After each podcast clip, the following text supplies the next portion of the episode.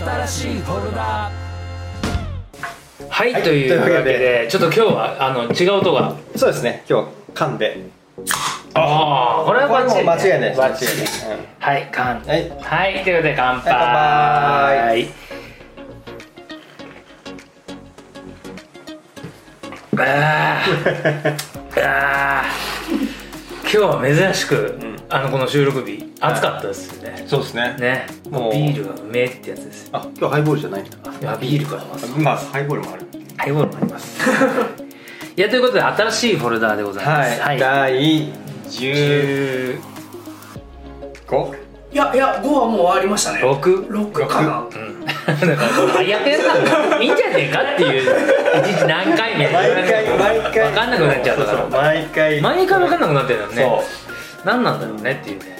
いやしかしね、あのー、この間あえっ、ともうもうこの放送の頃にはとっくにアップされてる前回の「あのー、ワサンポンナタイムインハリウッド」はいはい。はい。をちょっと登録というか、うん。あのひあの登録じゃないね。ポッドキャストの。ポッドキャストをね、う。ん聞きながら、うん。あの今日ちょっとあのいろいろうろうろしてたんだけど、えー、うんひどい。びっくりした。やばい。俺。ひどかった。えそう、もうベロベロ。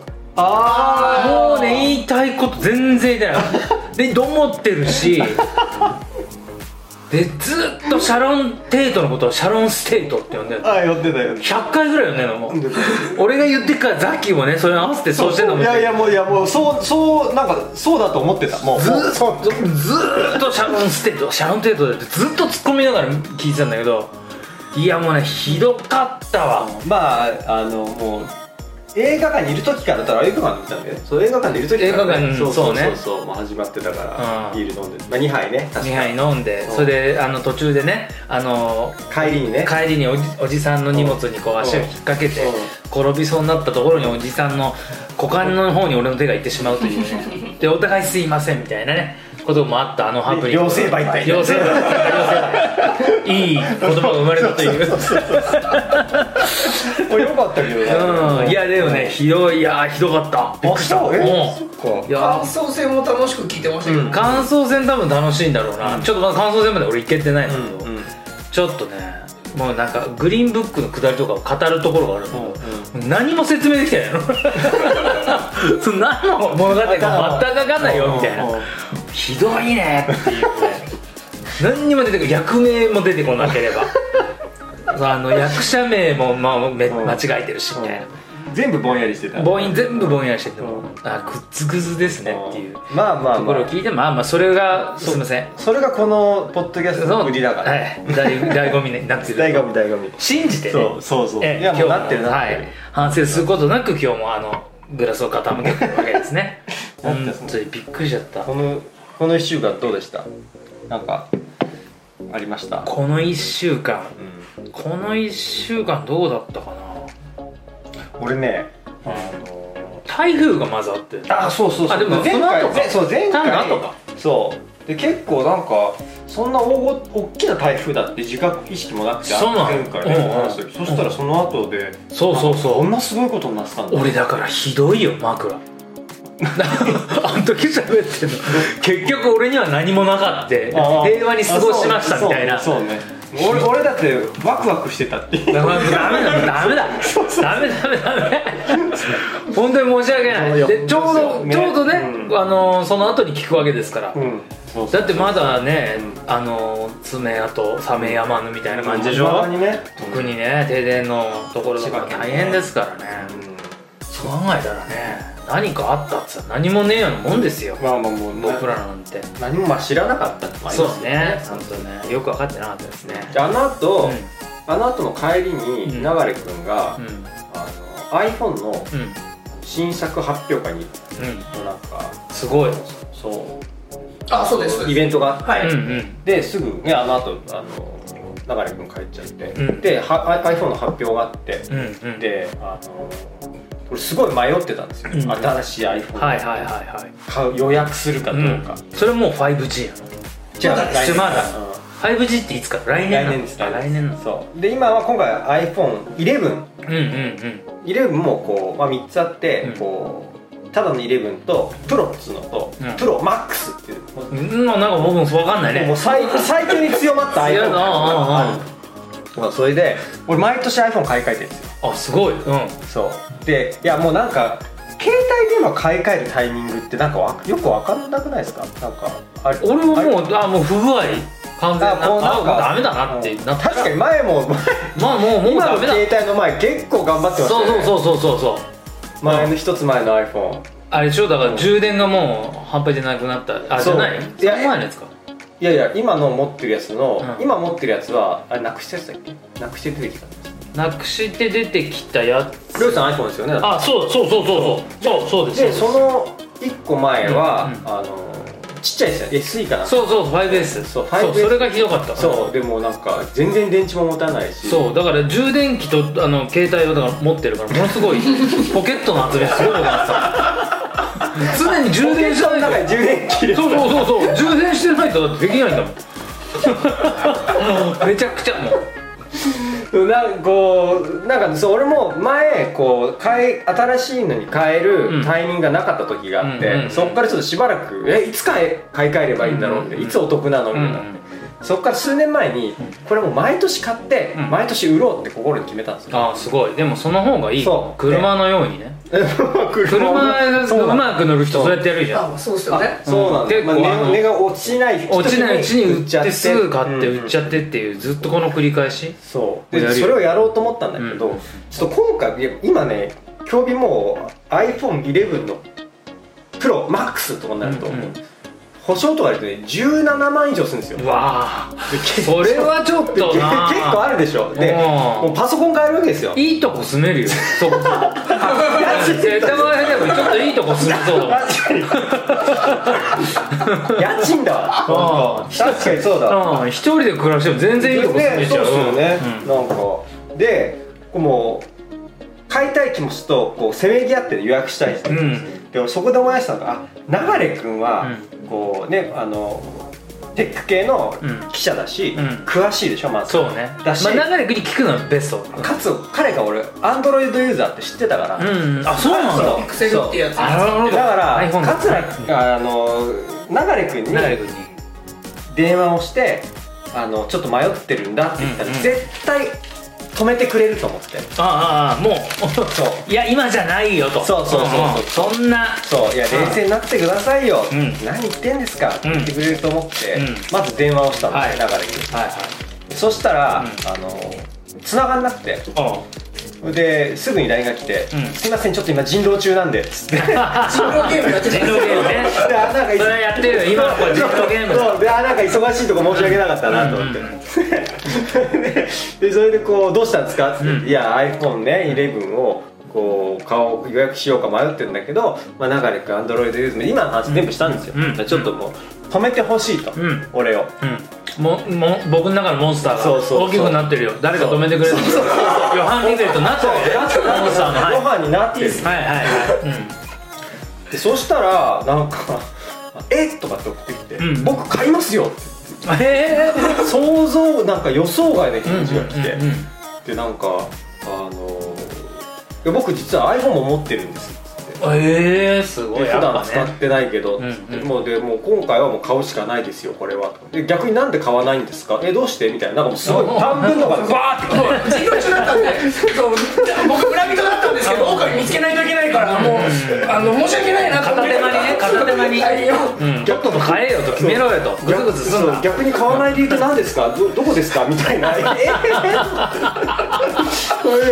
これでいやいや。まず価格だよあるけどそうそういやそれで「えいや」っつってもうなんかもう俺前もうしかもねあの予約の開始時間が9時、うんでもそれ8時50何分の LINE も時間もない俺ももう切羽詰まってるけどこっちももうどうしようか買うんだったらすぐね予約した方がいいしうんうんってでもなんかでなんかそれも買ってから考えた方がいいですよっつって普通普通そういうのって買ってから考えませんとか言ってああじゃあさすが違うね。そう。最先端を行くガジェットがやっぱり違う。もう今も胸にインスタ360をこう つけてこう。そう。ですよ。あもう T シャツの普通の柄のようにそう。普通に見える。そうそうそう。この T シャツも PUBG っていうこうもう世界的に有名なこう、うん、ゲームの T シャツなんですけど。そこにカメラをつけて、うん、そう。もう逐一。何かもう本当にあのー、煽り運転とかできない。彼の前では。できない。できない。しねえけど。長い車煽れない。しねえけど。うん。煽り飲みとかもできない。できないできないできない。ほらほら飲め飲めとか言って。すぐ訴えられちゃう。確かにこれつけてたらカツアゲされないね。されないよ。速攻しますね。うん。いいだよね。一瞬あそういう時のために俺も内蔵していこうかなこれから確かにこう夜ここにね、胸胸元にこうついてるカメラがあればこうだって夜どういう動きをして誰にやったか覚えてる。覚えてる。うん。もそううだ。ちょっと目立たなかったら結構広角な世界ですよね広角機動隊みたいな、あでもあそうね。いやでもメガネとかに内蔵されんじゃないもん。もう多分もうすぐだと思いますよ。イーサン・ホーク的なねあのうん。ミッション・インポッシブルうん。のあんななるよまあ、Google グラスとかもともとねなんかそういうのできるって話だったし。いやでもそれすげえ超やだやだね。まあまあ、メガネ取られてる方は、ね、みんな取られてる方は取ってんじゃねえかって話になっちゃうよ。う。ん。岡本社長もね気がいいじゃない 吉本は。よいしょ気がいいじゃない。取ってんじゃねえだろうなどこじゃねえ。常に取られて取ってるから。取ってるしっていう。そうそういうことになっちゃそう。う、まあ、そんなこんなでね、予約しちゃいましたよ。わさすがですそうでもねそうそうさっき中里君言ったけどまだまだちょっとキャンセルするタイミングがあるから、ーうん。あとはもうあのうちの、ね、奥さんと、うん。にをどうこう、うん。解き捨てられられるかられないかで。なれないか。うん。うん。そう。家賃。あの頃のようプロポーズの時の気持ちを思い出して。俺プロポーズ本当になんかこうよく覚えてないですよね 自分で。よく言われるんですけど嫁さんにも。そう。だそのぐらいの気持ちでいかないとさ。まあまあ確かに確かに。牙城を崩すのは。気合い入れてね。うん、まあだまあ来来月同じ携帯だったらダメで失敗したんだなるほど。えどんなどんな凄さなの？それがまず知りたいわそれにこっちの購買意欲持ってる話。あじゃあもうこんなうん。漁師さんを、こいう。やでも、うん。今回はうん。カメラがすごいっていう以外は、うん。そこまで普通に使う分に響くことはないんですよ。ゲームとカメラが、うまあ、ゲームのグラフィックがすごくなりました、カメラがめちゃくちゃ強化されてでなんで僕が買うかっていうとそのカメラの写真ではなく、うん。うん。あの写真もすごいんですけど、動画がちょっと今回やばそうなんです。なるほどで動画記事も作る僕としては、その端末として欲しいっていう、うん。もう明確に理由があってなんですけどなるほどね。動画のどこがやばい？動画のどこがやばいかっていうと、うん。動画のこれアプリで後ほど実装されるはずなんですけどああののあれか。えっ、と iPhone の今回のって3つのレンズが後ろについてるんですね、うんうんうん。で前に前っていうかあのこうはえーまあ、前面に1個ついてるんですけど、うん。セルフィーが撮れる、うん。で合計4つついてるんですカメラが、わかるボトムズの顔みたいな。あそうそうそう。そうそうそうそううんそうですそうです。うんまさにそれです、はいはい。はい。でってことは4つのレンズがあってそれを全部まず画面内に4分割して表示するわけですね。おおでそうすると超広角なレンズと、うん。あの普通のレンズとちょっと望遠なレンズのまず後ろが3つ表示されてさらに自分が写ってるあの前面レンズセルフィーの部分が表示されるわけですよ。うでそれを同時録画できるっていう。でさらにピクチャーインピクチャーでこう、うん。枠を作って、あのそういうこと今までできなかったんですけど、うんうん。枠まで作ってそれも録画できるみたいな話の 説明があってですね、うん。これに刺激されてあ買うのその場で決めましたっていう。なるほど。1台でマルチアングルで動画撮れるっていう。なるただねちょっともう一つまあ一つどころじゃないよね。もう二つばかりうん。あの僕はあのあの動画も、うん。あのがあの画像も撮らない。でゲームをやらない。だから俺には大丈夫だって大丈夫大丈夫。大丈夫。俺にはない機材。逃げ切れる。逃げ切れる。さあばもうなんでそういう意味ではすごい明確に今回はあのー別に23年経ったから買い替えようっていう人じゃない限り、うん。そういう写真動画に興味がないって話だったらもうもう。全然全然。はい、もう来年まで待った方がいいっすって僕あは。あなるほど。それなんだよね。やはり。そこはもうまだ今現代とまだコミットできてない気がする。まあ写そう写真と確かに動画撮らなかったらね別そうなんですインスタグラムもこのね、うん。企画をやることにんおいてこうインスタグラム始めてみましたけど、はいはい。ほとんど更新がないの。これ以外で。えでもなんかそんなこともなくないですか？ほとんどないと思うよ。うん。っていうぐらいのね感じだからまあとにかくこれで俺は心血注いでいこうかな。と 思ってるんですよ。それなのに酔っ払って、うん。酔っ払ってもできないって残念だね。だけどめげずに飲んでいく、ね、今日も1リットル以上飲むぞっていう。そう。成田良次つながれざる者っていうことでいいですかまたお上手な枕で。枕上手。はいはいはいしかもねこうちょっと時代だいぶ時代劇ですからね今回扱う映画はね。う最新のガジェットの話の後にうん。こんなね南部の うん。南部劇ですか？西部劇じゃなくあ確かに。まあまあそうですね。南部劇。を見せられるとは思いもよらなんだですけど。はい。見てきましたね。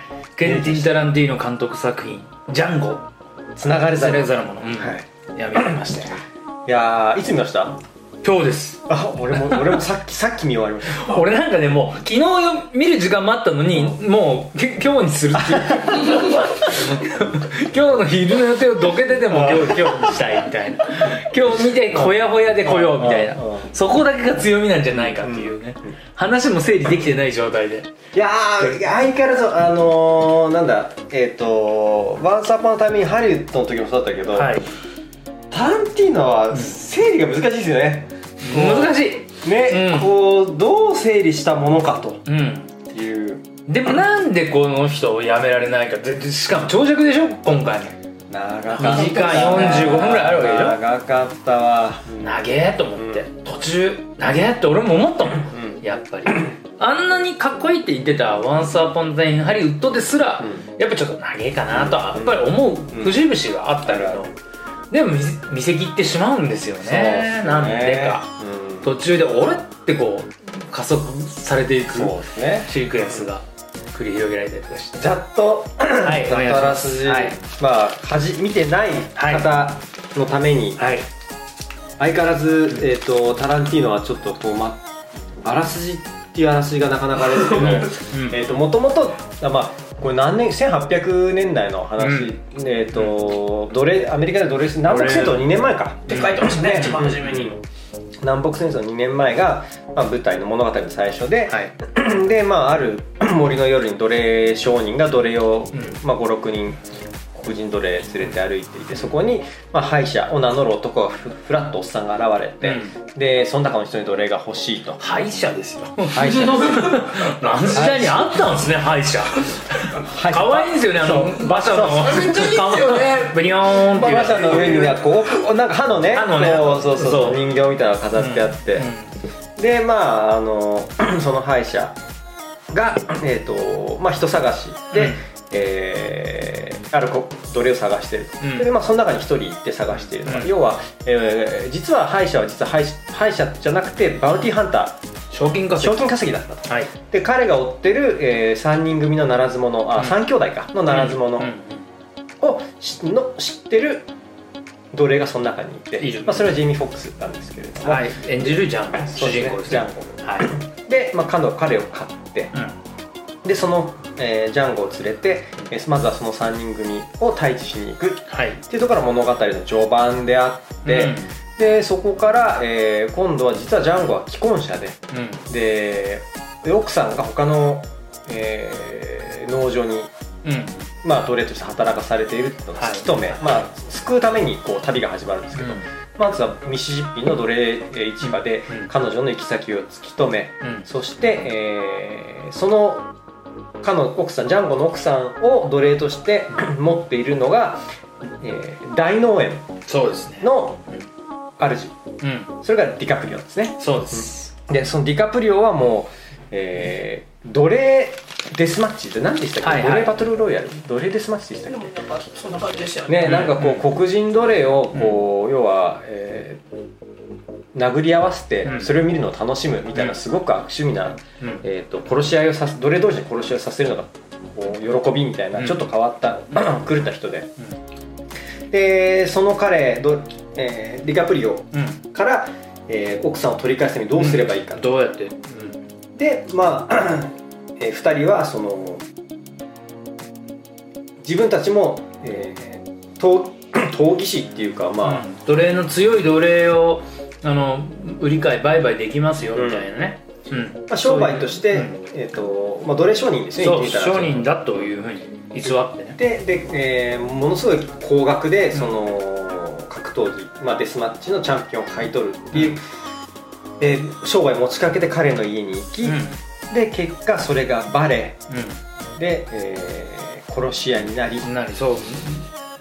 で最後はまあまあまあ派手な打ち合いの後、はい。ジャンゴは奥さんを連れて帰るってものすごい超ざっくりしたざっくり言えばね。でまあそういうお話ですね、うん。奴隷制時代にまあその賞金稼ぎ何々がこの背景がありながらもそうそうそう最終的には奥さんをとにかく救うんだといううん。男のうん。こう復讐劇というか、まあそういった映画ですよね。まあなんかこうただ、まあ、今回見せて思ったけどやっぱりこうシークエンスがパチパチと分かれてるんですが、えっと、まずはジャンゴとの出会いがあるでしょ、うん。うんうんジャンゴと、えっと、主人もう一人のクリストフ・バルツ。という。シュワルツ。はい。シュワルツ。シュワルツ。シュワルツという役名ですね。そうそうそう。シュワルツ。クリストフ・バルツっていう人がああはいはい。はいはい。そうジャンゴとシュワルツ。そのドイツ系の、そうえー賞金稼ぎ、はい。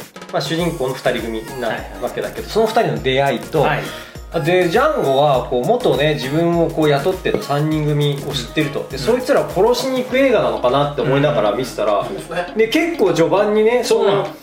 第1部みたいな感じで、うん。結構あっさりこうびっくりしましたあれ、パンパンパンってさらっと終わっちゃってね、そこのなんか長いストーリーなのかなと思って見せ,、ね、見せてるようで。全然そんなふうにしないぜっていう、でそっから、まあ、おあの奥さんがいて、うん。でじゃあそれ探しに行くっつって、で探しに行ってでまあまあ ディカプリオの家まで行ってでこう食事中にバレるじゃないですか、うん、そうね、で実はあの、彼らは、まあ、ジャンゴとシュワルツは奴隷商人じゃなくてただうん。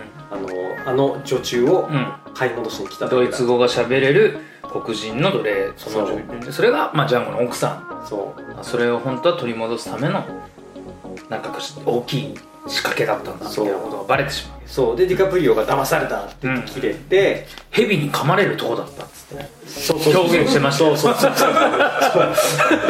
確かこれは蛇に噛まれるとこだったにそうっすよね。言ってましたね。出た出た。なんだそれって思った。あれクエスチョンマーク出るよ。な出そうないやどういうこと？なんであったもんで、えー、と執事がササミュエル・ジャクソン。うん。だってさあのサミュエル・ジャクソンがまずすごいよねいや分かったあっすね。の悪い感。あああれね、うん、悪いなこいつ。だって黒人なのに。自分も黒人なのに奴隷すごいじゃん。灼熱地獄の刑にしてましたみたいな。すごいよね。めちゃくちゃササディスティックというかほんでめっちゃ腰巾着でうんほんとクソ野郎中のクソ野郎を。あのディカプリオが話してる時のこう、ディカプリオの右後ろにこう肩でもに手を置きそうなぐらいの距離感でそうそうう。んうんうんって目を見開きながらこううなずくサミュエル・ジャクソンサミュエルハグぐらいでその当主が帰ってきたわけだから、うんなんでも全部「はいはい」って羊のように言うこと聞いてるのにいちいち突っかかんの「うん。こいつはいいんですか?」みたいな「こいつはもっと殺しなきゃいいんですか?」とか「なんだよお前」こいつが止まるんだったら布団や焼いてみたいな話しますもんね何それ？めちゃくちゃ差別じゃないお前。だからきっとサミュエル・ジャクソンはその、あれなんだ黒人奴隷の中で一番偉くなきゃ気が済まない。うん、そうなっちゃうだね。もうずずーっと虐げられてきたこの奴隷じゃないけ,、まあ、けどまあまあまああの白人に仕えてた身分の低いものとして、うん。その中でも俺はお前らよりはそう。絶対的に上だみたいな。そう。最悪な野郎だねいやだからそれを そういう意味でうまいっすようねまいのもうむっちゃやなと思う。こいつぐちゃぐちゃにカリッカリに焼いてくんねえかなと。思って本当に。ディカプリオじゃないけどこの間の。解放者解放者でカリッカリ焼いてくんねえかなっていう気持ちになる。やつだったね。うんすごかった。しかもなんかちょっとなんか小太りな感じでね出てきて、ね、そうそうそうそうそう。なんかサミュエル・ジャクソンでシュッとしたイメージだけど、うんいやいやあるんですよ。役どころによって。ね。すげえ太ったりするからすごいよね。あの人。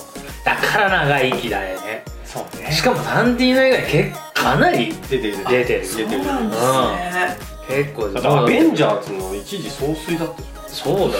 そうだし。もうそうっすよね。全く同じ。そう。うん。それがあんな卑屈な。そう 出てくるよ。いろんなとこ悪役やっても善人やってもいいしね。うん。ほんとすごいなと思って。で今回も多分一番見せつけられた人の一人かなと思うな、うん。あのあの映画の中で。印象すごいですよね。すごい。押し方がだいぶ後半に出てくるのに、うん。全部持ってくよ。そうそうそうそう でも本当後半ね、うん。だってデカプリオの家でからだもんね。そうそうそうそう、うん。家着いてからだから、うんあいつやな野郎だなっていう。でまああのそのなんだっけ。あの相棒あのジャンゴの相棒のシュワルツ。役のクリストフ、バなんだっけ。ボルツだっけ。バルツ。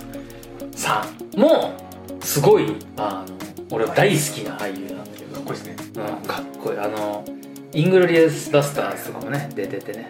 あのナチのやばいイカれた少やば怖かった。そうそうそう役とかやってらっしゃる、でヘイトフルエイトも出てるでしょ。俺は見てない。あんまりちゃんと見てない。出てんねあ出てた。出てんね確か。か。も、うんでそん。なのも出てるし、ん。まあ、ここもかなりあのタランティーノ映画常連の感じですけど、うん、素敵なそう、まあ、それで、えっ、とディカプリオの、まあ家まで行って、はいはいはい。であのシュワルツが、まあ、主人公ジャンゴのね、うん。こう相棒であるシュワルツがなんか結構あっさりバンってディカプリオ撃っちゃう「いやここで撃つの?」って言ったらその後に簡単に「ごめんね」ってドンドーンって自分も撃たれちゃう。簡単に撃たれちゃう、うすぐしあっさり死んじゃうっていうこうんそう我慢しきフれなかった。ィンランドサガのあのあれアシュラットみたいな感じね。あここで死んじゃうの？っていうね。アシュラットみたいに死んだと思ったもん俺あ死なない役じゃないの？ないの？っていう、うん。ここから君の壮大な復讐がみたいなね。あのアシュラットのあれじゃなんだそうそうそう。そう。ですよね。しかも握手が嫌でみたいな話ですそもんねうそうそうそうそう。いやもうねなんかあれだから結構チリギアとしては俺はすごいかっこいいと思うんだけど、俺はもうもっとそれよりディカプリオ全然少ねえじゃんっていう。もっとディカプリオ出してくれよっていう。絵がね映画は全然一瞬でしょ？そうそうそう。1回しか切れてないよ今回。あと3切れは欲しいのよ俺ディカプリオ。切れるああいうああいう悪いの役やるの3切れは欲しいのよ。全然少ねえよみたいな。1回ぐらいじゃん。うん。あの骸骨のとこでちょっと切れたみたいな。それぐらいしかないからさ。そうなってくると。でやったらおもんばかってるしさあのジャンゴのこともさ。あそうね。そうそうね。何みたいなところなのに、うん。で黒人ななのにいやいやでもでもみたいな、うん。まあまあまあみたいな。なんかちょっとその辺がね今回も物足りない。デディカプリオも物足りない。もっともっと見たかった。うん、うんちょっとレオロスですよ。でなんかその中盤のそのディカプリオが出てくる、あの部分、まあ、第2部と言っちゃうんだけど、でこう結局まあなんかシュワルツが仕掛けて、はい。えーまあ、ディカプリオが最後ねうん。こう握手しようと、うん って言ってそれを嫌がったシュワルツがバンって撃っちゃって我慢できない。でディカプリオ撃っちゃったもんだから他の彼の屋敷だから彼の、ね、仲間から撃たれちゃってうん死んじゃって。でもジャンゴはそこからもう銃を抜いてバンバンバンって撃っうん。てこう 制圧仕掛けるんだけれども、うん。奥さんが人質に取られちゃって結局、そまあ、手を挙げて出ていくっていうところでバッて切れるからう、うん、まあまあ話としてはもうそれでそこで映画が終わっちゃっても別になんかまあまあ、おかしくもないぐらいのところからさらにそっから逃げ出して、うん。こう、えー、と拷問され、うん。でこう今度はなんか労働強制労働所かなんかに運ばれる途中で、まあ、タランティーノが出てくるところだったりそれでで本人出演そう本人ダイナマイトで爆破されるっていうもされたかったんだろうな。したかったね。自分が自分をダイナマイトで爆発したいっていう多分そういう欲求じゃないですか。そう。タランティーノ監督の、うん。うんでなんかそこで、まあ、あとラストシーンのその復讐。だからな全部で言うと多分3部に分かれてるそうね。3部ぐらいに分かれますね、はい。ジャンゴが登場するのとそう。あとはこう奥さん助けて失敗するのと、ん。最後は奥さん助けるさらに。復讐劇という。そこがまあだから2時間40分以上かけて、まあ丁寧にやってるっていうか、まあ、な3本分ぐらいの映画をギュッと詰めてるそうね。そうね。うん。うん。うん。もなんかうん。そうね。もうちょっとギュッとなりそうな映画ではあるんだけど、うん。あえてそのダラダラ見てる流れの中で例えばじゃあその第3部のあたりで一気に加速するじゃないですか。そうですね。ガチャーンってギア入るでしょ。ガチャガチャガチャンみたいな。あのー「ワンサポンタイムインハリウッド」のラストね十何分みたいな感じにギア入りますよね。うんうんあそこはすごい痛快。ば爆笑したもん。早いと思って。その展開の急さが早いなっていう。急に来たみたいな。最後もダイナマイトで屋敷爆破される。そうそうそうそうそう。大好き。ああいうのでやっぱ結局やっぱダンディーになってる。ずるい感じのね。あーなんだそれ。うん。急にね。うんバンバン打ちまくって。両手でねこう、うん。ああいうガンファイトももう本当面白いし。急すぎて面白いし。今のなんか1部2部3部で言ったらどうやっぱ一番最後が3部が痛快だったな。ってでも3部なきなしでは語れないでしょっていう。うん僕は1部2部は普通のなんかそのその映画といううん。しての普通の映画の中で、うん。3部がいかにもタランティーあーそうですね。なるほどね、うん。俺ね結構一部も好きで。ノうん。あのー一応ちょっと冒頭、うん。うん冒頭実は俺、うんうん。あのもう一回ちょっと見直して、はいはい。あのえー一番初めのこう、うん。シュワルツが、はい来たところね。そう、奴隷を買うところ、そうなんかこう礼儀正しいけど、ん。こういきなりこう人を撃っちゃったり撃っちゃうね撃っちゃったりみたいな。だだシュワルツのなんだろう人物紹介じゃそうね。なくてね、うそうそうん不穏な感じがやっぱする。そう、ん。そう。そこもねやっぱなんかこうん。わかる。かっこう、いい。うまい、ん。かっこいい。うん。でそこまでして作り上げたキャラクターをあっさりバンって殺しちゃうっていう、うん。またタランティーノの凄さが。うん。うん。でなんか「ワンサポンなタイムインハリウッド。うん」も途中でこう西部の話が出てきたけどやっぱあの時代好きなんでしょうね。うん。タランティーノねうん。で映画オタクなんでしょうねさすがにそこまで西部劇そんな見たことないし。うん。わかんないとこではあるけどああいう風に見せられるとかっこいいって思えちゃうっていう。ガンマンかっこいいなみたいな早かったしね早早いよ。人向こうだからね日本人の文化じゃないけど日本人はチャンバラでごっこ子供やるけど、うん。向こうの子はやるんだろうねそうね。きっとこう腰からうん。出して。で回したいよね自分ね。そう。あれジャンゴのかっこよかったですよねかっこい。い、うん、いやだからどんどん様になっていくっていう。うんうんうん。最初奴隷なわけですよそうそうそうそう。でなんかドレスアップしていくし。いちいち渋いんだよね。かっこいいのよ。あの坊主頭にしたってかっこいいし。青いね服をう。んしたってかっこいいしさ。すげえ好きな服選んでいいぞって。言ってあそれにすんの。みたいななんかね独特なんだけどもう最後なんかもうどうにいってるっていうかさうん。ラストのねあの衣装かっこいいですね。かっこいいよね。ねうわーみたうんいな。ワインレッドがまさか似合うとはとかっていうね。渋いっていう。あんだけなんか悲壮感漂う奴隷の話だった話がさ、うんなんかヒーローアクションとして最後そうですね。キラーンって終わるっていう。なんかね馬操つ最後の馬の操ってるそうそうそう。やばかったっす。すごいよね。蔵とかさ全部。ななんであれ蔵外しちゃったんですか？わかんない。あのタランティーノが出てくるシークエンスでそして。そうですよね。外してますよね。そう。れはなんでか僕も分かんない、うん裸にしてね、うん。こう。なんでわざわざであのまあ冒頭のシュワルツが奴隷をまあ解放することになるわけじゃん、うんと同じことがねジャンゴでも起きそうそうそう。るわけね。そうそうそうそう。ああいうとことかもね、うん。なんかねうまい具合になってるなとは思ったけど俺なんで黒外すんだろうね。うん。なんかそのまんまの方がいけんのかな。いやーよくわかんない俺も。もうん。なんでなのか。扱いづらそうだけどでもそれ乗ってたじゃんジェレミージェレミー・フォックスが、うんうん。そのえジャンゴ演じるジェレミー・フォックスジェレミー・ボックスうん。があの片手でさたてがみ掴んでさそうそうそう。片手に銃持ってさそうそうそう。ガッて足でずっとこう押さえてないと俺落ちちゃうからあれ相当訓練しないと絶対ああいうふうにできないし。でなんかそれをこう解放された奴隷がうん。にやり似合いなそうみたいなジャンゴ。っていうそうあとほらあのーサミュエル・ジャクソンがうん。最後歩けたでしょ？そうそうそう。そうですよね。なんだあれ？ってそういう。ずっとこうね ずっと出てる最中は足を悪いくそうしてみたいな。ステッキついて足悪いっていうふうにやってたのになんか最高の最後で急に歩き出してねうん。なんか意味はわからない。そんな足をなんとかしたなんて話は聞かねえみたいなこと言われてね。う撃たれるよね。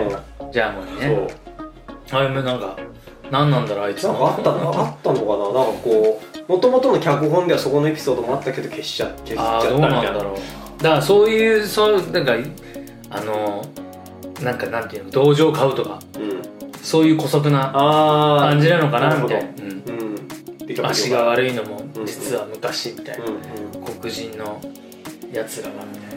膝打ち抜かれみたいなことを言われてやられたっていう同情を買いたい、うん。やられてねえけどみたいな。で本当に打ち抜かれてしまうという。最後爆発だもんねやっぱね。タランティーノね。爆発の前の、ちょっと前のあの女性のこう奴隷うん、うんうん。うんがこう最後にあのなんかララ夫人だかなんだかにうんうんうん「さよならをうん。言え」っつってうん。こうジャンゴが言ってでうん。彼女があのななじゃあララ様さよならって言った瞬間ジャンゴがババーンって。てそう打ってそこまで吹き飛ぶって。そそこのねなんか嘘くさいダイナミックがね好きなのよね。わわざとやってるでしょそれ。血飛びすぎだよみたいなね。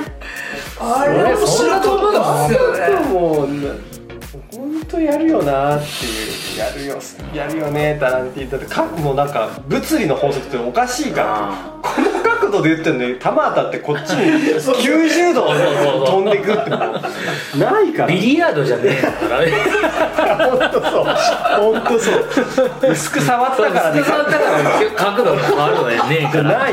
弾丸だから。面白いよね。そういうとこもね。あれもいうん。いギャーみたいなねやっぱ銃撃シーンでちゃんと笑わせるっていやそうそうそうそう、うん。そういうとこもなんかまあ爆笑できるとこがいいんだよな、うん。やっぱな、うん、急に全員すごいあの怪獣作でさ、うん。その奴隷のところあのまた新しいあの採掘場かなんかにさジャンゴが一回捕まって、うん屋敷で捕まってでうん。次行くじゃん、第3のシーケンスのとこに行く時にでみんなみんながこう俺は実は奴隷じゃなくて、うん。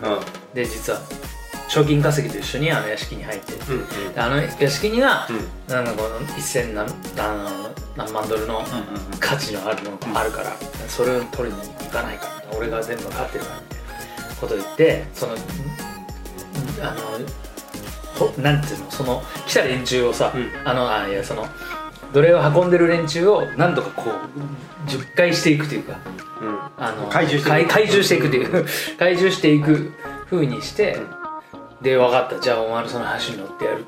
でその代わり条件であの銃一丁と馬をうん。俺にくれ、うん。分かった。じゃあ渡してやれって。って銃もらった瞬間だもんね。バンバンバンみたいな。早かったっすね。早かったね。最高の、うん。面白いっていう、一気にこう上半身がこう 起き上がるっていうかあーみたいな。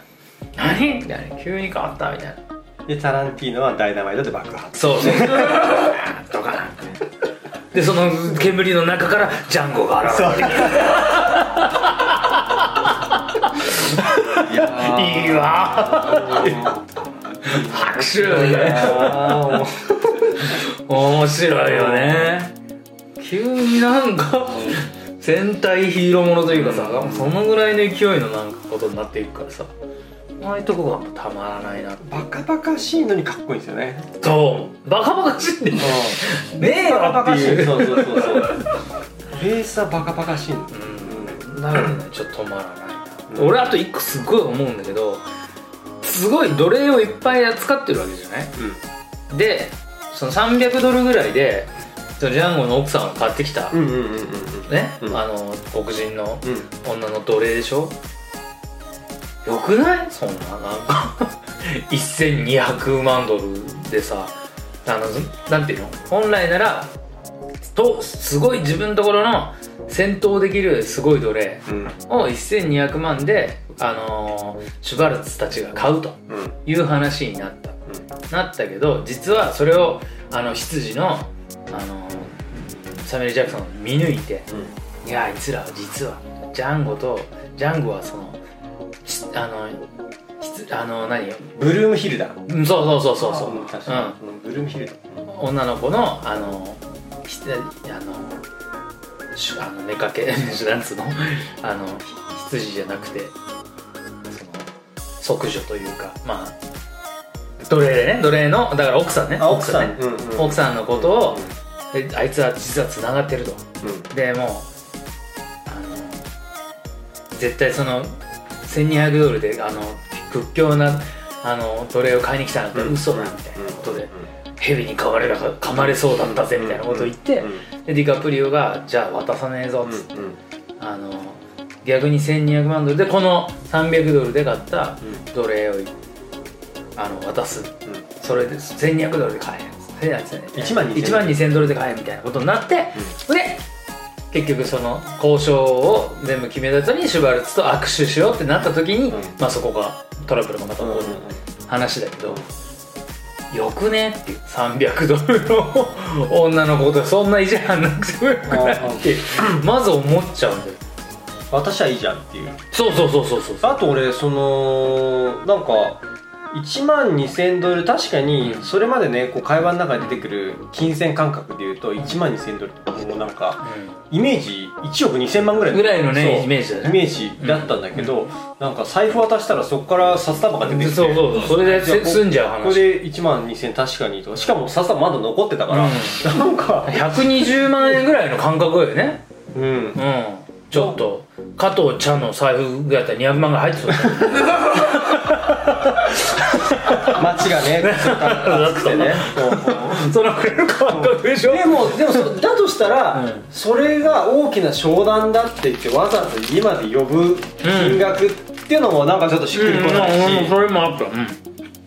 なんかちょっとそうそこはねなんかピンとは来なかったけど、田舎の感覚なんですかね。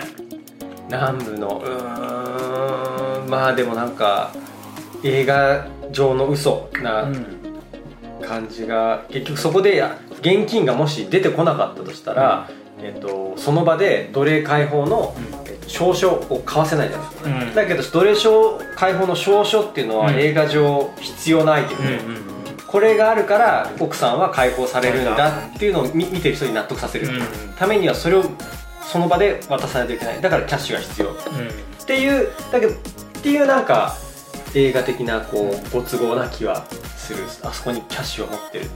1万2000ドル。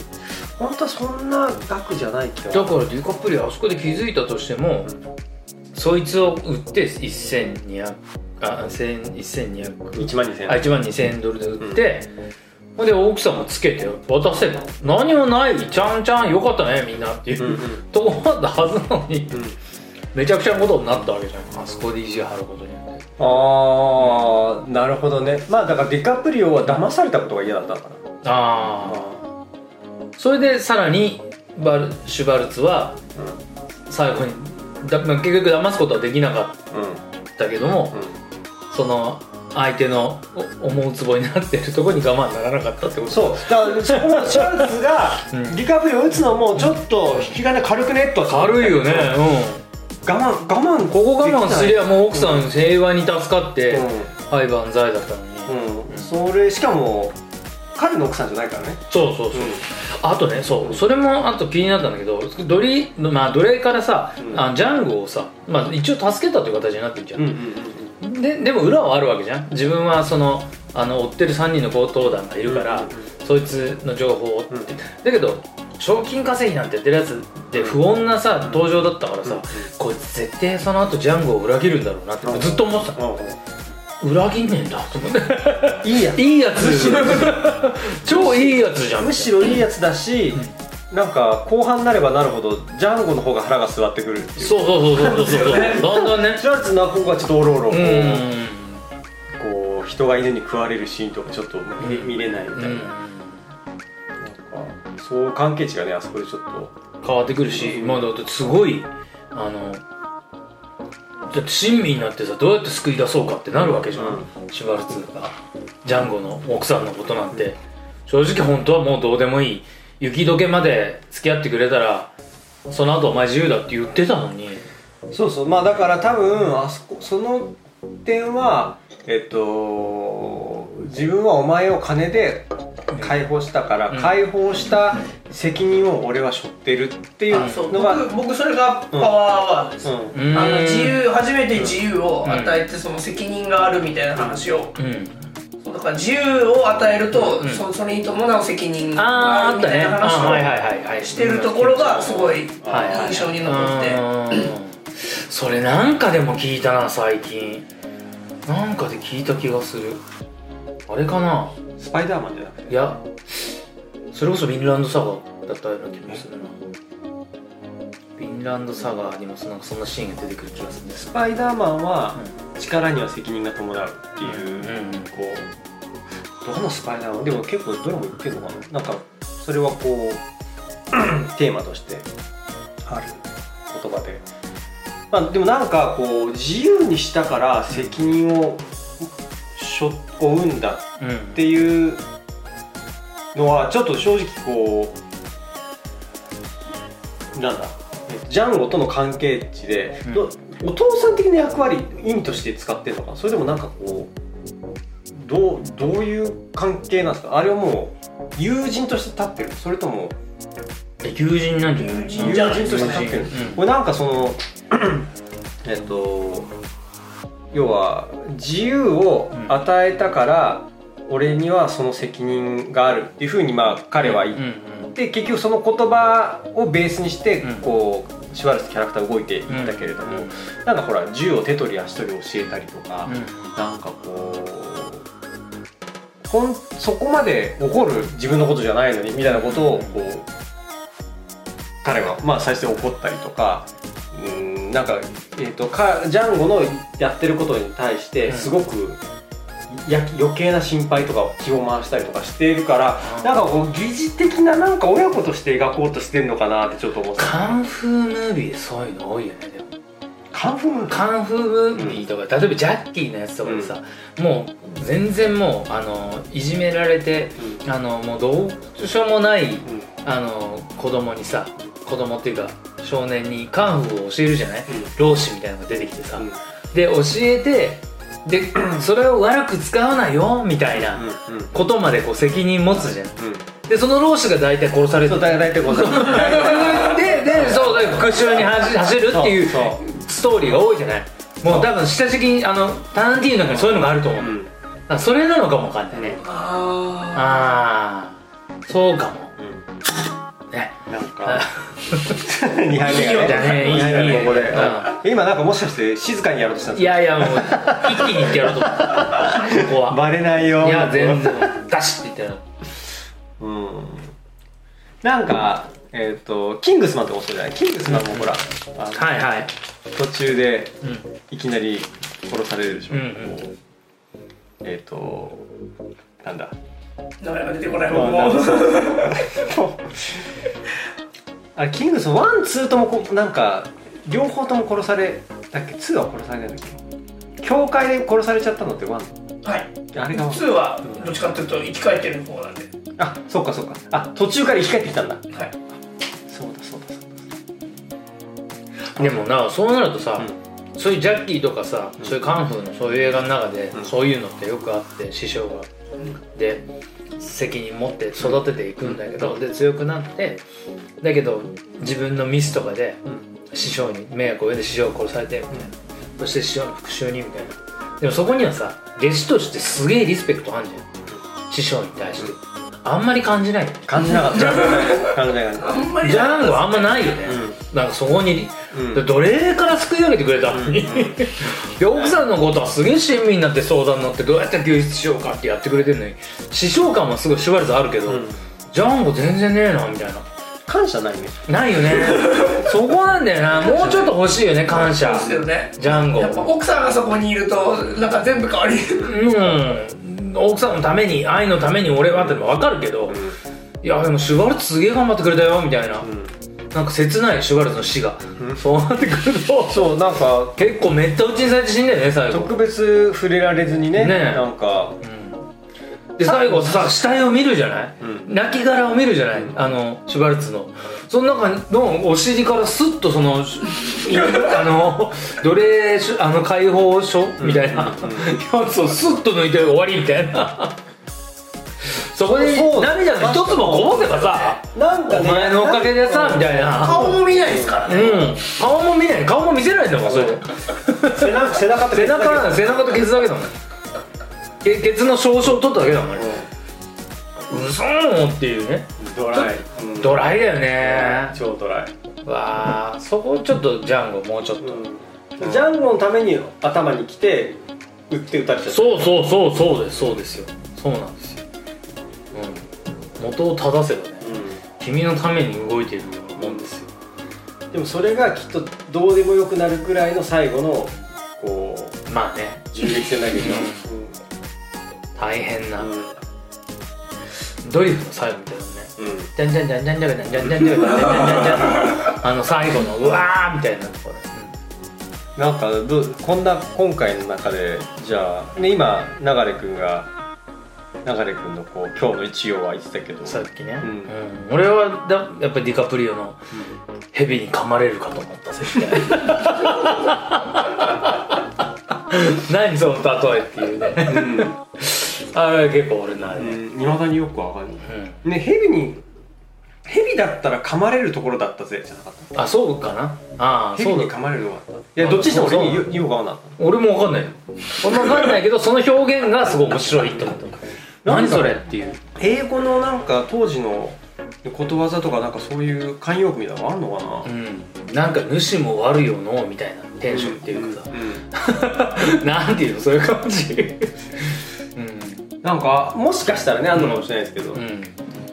あなるほど。英語がってないからっていうことなのかな。やだからその英語のそのなんかこうたななんだあの馬の耳に念仏みたいな。あああるのかもしれない。そう。あそっか。こうことわざ的な。そうそうそうそうそう。ただただ我々あの日本人は分かんないだけでみたいな。あ字幕でね読んだだけだから。いやでもね英語でもね、まあ、確か多分そう言ってたと思うんですけどただうん。町山さんに聞いてみたいところだね。どうなんですかねああいうとこどうなんですか。お会いしたことある？ない。俺もないんだけどさ全然。ない。うん。なかなかね。でもなんかこの放送聞いてほしくないけどね。なんだあれ酔っ払って何話で酔っ払って。ちゃんとしろ。言われそうだねしません。ちゃんとはしません。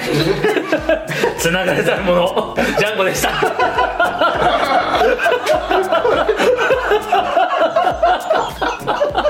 そういうとこ。つながれざるもんだから。つながれざるものだから。聞い聞いとかないと聞いとかないと。いや俺俺のはえっとえっとねえっと冒頭のシーン冒頭のシーン。うん。あ冒頭のシーンで、もう一回見直してやっぱここ好きだなと思ったシーン、うん。そのえっ、とまあ、奴隷商人からシュワルツが、うん。まあ、ジャンゴを見つけてこの奴隷欲しいと、うんって言って売ってくれって言ったら、うん。その奴隷商人2人うん。がこう、う売らねえっつって、売らねえどころかもうとっとと消えろっつって、殺すぞそう消えなきゃ殺すぞって。言われた瞬間にそれまですごい温厚な敗者だと思ってた。しもうね見てる人たちもだって、うん。あの敗者だって思ってた彼がうん。いきなりパッて早抜きでね銃を持って、うん。バンって。2 2人を撃つ1人は、えー、と即死、うん。で1人の方は馬を撃っちゃったの。で馬を撃ったら馬が倒れて、まあ、大量の血がブワーって出てそう。でその馬の下敷きになってギャーギャー叫んでる、うん。もう一体一瞬でその奴隷商人2人を倒しちゃって、うん。1人は死んでる、う。ん。兄弟なんだけどね、って言ってそこのなんかこっちもうおーって見てる方になるじゃないですか、うん。あのシーンは。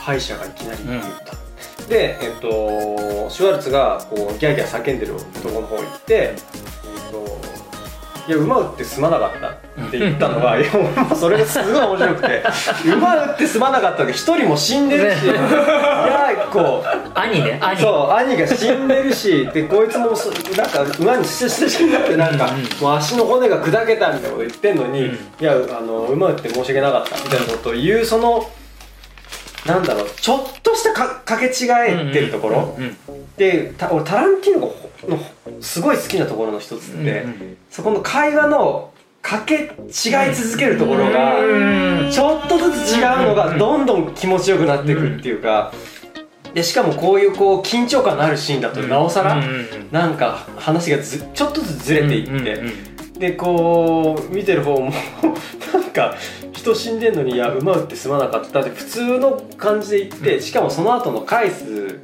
言葉がそのよくも俺の馬打ちやがって、うんうんうん。あと兄貴も。兄貴だろまずって。まず兄貴だろっていうね。そう、う。ん。ここのちょっとした会話劇のうまさ、うんもうなんかすごいあこの映画これから超面白くなるぞってそのシーンで思ったしうんうんうん。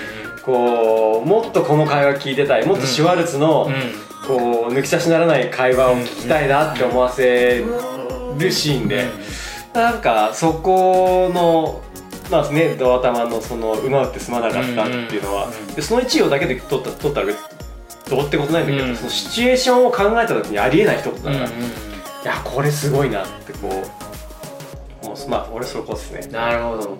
俺さ今回の映画に限らずなのか、うん。今回の映画は特にだと思うんだけどジャンゴに限っては。本当にあのなんていうの断末魔が、あのすなんていうのかな。すごいね。あのなんていうの。クソ野郎みたいな。てめえ絶対許さねえみたいな。あんなもん死にかけてる人たちやめてくれとかなんないんだよね。頼む勘弁してくれみたいな。そうね。すごい罵るじゃない、相手をさ、そのまあ潔さっていうのかな、こういうのが感情の赴くままなのか。ぶれない？ぶれない。ね、うん、悪者が悪者でとそうそうそう。したままさ。うんうん。相手役の悪者が。絶対殺されるよっていうところで、うん。やめてくれっていうなんかそういう情けないなかったね。あんま命乞いしなかったですよね。知らんか知らんサミュエル・ジャクソンですらしてないと思う。うん。そうっすね。なんか一人してなかった？誰誰か。命乞い。なんか。してた？えー、誰だ誰かなんか命乞いしていた気がするけれども。あの金玉をさ切ろうとしたやついるじゃんジャンゴのうん。拷問の。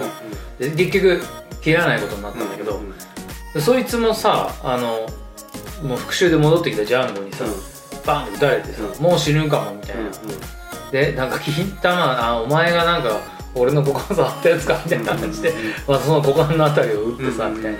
あん時でも言ってないと思うよそうだなんかえっ、とにあえ逃がしてやるからどうのこうの。あ思い出した。えっ、とそれも冒頭のシーンだ。冒頭のシーンで、うんえっ、とあーあねがあの奴隷たちにそうそうそう。やられるね。奴隷たちがああれは言ってた言って。たうんうん。あそれ確かに言ってた、うん、あれぐらいかな？うん。確かに。それも理性が大事だみたいな話。してそうそうそうそうそうそう。そう、うんうんこういう時は。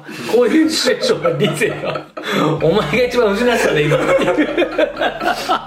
そう。いやあのシーンはもうこれいいね。あれ冒頭いいね確かに。あのね冒頭すごいあ気持ちよかった。ワクワクしていくうんっていう、うん。うわでやっぱつかみがね重要だうね、ん。タランティーノ映画。はい。うんといったところでしょうか、はい。今回は。な感じですかね。はいジャンゴつながれざるもの。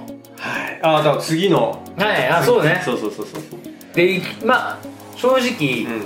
あのーいろいろ、あのーもう前回も話してると思うんですけどヘイトフルエイト、うん。ねタランティーノ特集にうん。走るのであらば、うん。ヘイトフルエイトを見たい見ときたいなと僕も思ってるんです。よ、うんこれもサミュエル・ジャクソン出てくるねそういえば。出てくる。出てくるね。すごいね。いいやん。えいいってあのもう今回は俺ね、うん。ちょっとぐらいは見てる。なななぜならばその地方に行って ほんで大体こういホテル帰ってきてもあのやることないからうん。ビデオ見るしかないから、うんそれで酒をすげえグダグダに飲んだまんまなんかうる覚えで見た。っていうヘイトフルエイトしかないの、でなんか面白そうだなとかいうのをなんとなく分かってるんだけど、そうそうそう。だからなんとなくしか分かってないっていうそういうのがうる覚えで見た映画。でまあヘイトフルエイト自体はザッキーは見てると。見てる。あでもねあのこの流れで、だからこうあれもうん、うん、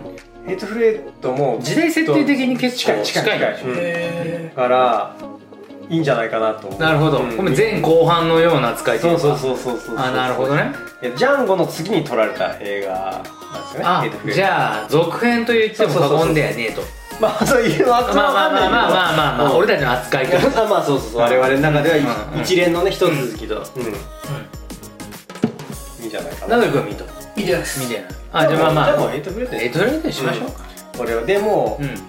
えー、とマンスターパンタイムにハリウッドを見て、はい。ジャンゴを見て見て。でもうでヘイトフレート見たらもうこうタランティーノやっぱここが好きみたいなこうみんなそれぞれでバチッと。最後じゃあタランティーノ映画うん。これっていうのでやってもいいからね。そのそのうん。あのヘイトフレートの回にね。うん。うん。だって9本ですか？そうそうそう。オリジナルね。うん。うん。オリジナル9本の中で一体何がっていう。うん。話もできるんではないかということでそうしましょうか、はい。一応ね見たいこ公開中の映画とかもあるんですけど、うんそれはまだ公開の余裕がありそうなので。そうですね。それはまたちょっと次回。はい。新しいやってみたいと思いますんで今回はこの辺で。来週の、えー宿題映画はまたたまたまたタランティーノで「ヘイトフルエイト」ということで皆さんのご機嫌を伺いたいと 思います。はよろしくお願いします。ありがとうございました